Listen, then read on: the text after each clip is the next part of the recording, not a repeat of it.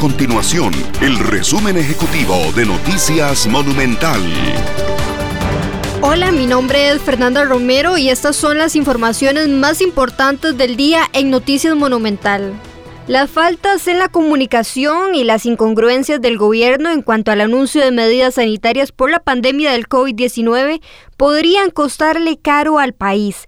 El lunes en conferencia de prensa el ministro de Salud, Daniel Salas, advirtió que se tomarían medidas ante un aumento de casos de coronavirus. El martes el presidente Carlos Alvarado negó que las medidas fueran inmediatas.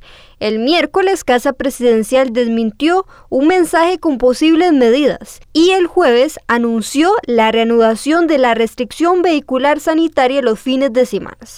Ante el reclamo de comercios, el ministro de Comunicación, Agustín Castro, dijo que el anuncio anticipado de medidas es deseable, sin embargo se trata de decisiones en el marco de una emergencia. La Comisión Nacional de Emergencia reporta alrededor de 90 comunidades afectadas en diferentes cantones debido a las lluvias de los últimos días. De acuerdo con el reporte de la CNE, los sitios más afectados por las fuertes precipitaciones son Matina, Talamanca y el sector del Valle La Estrella.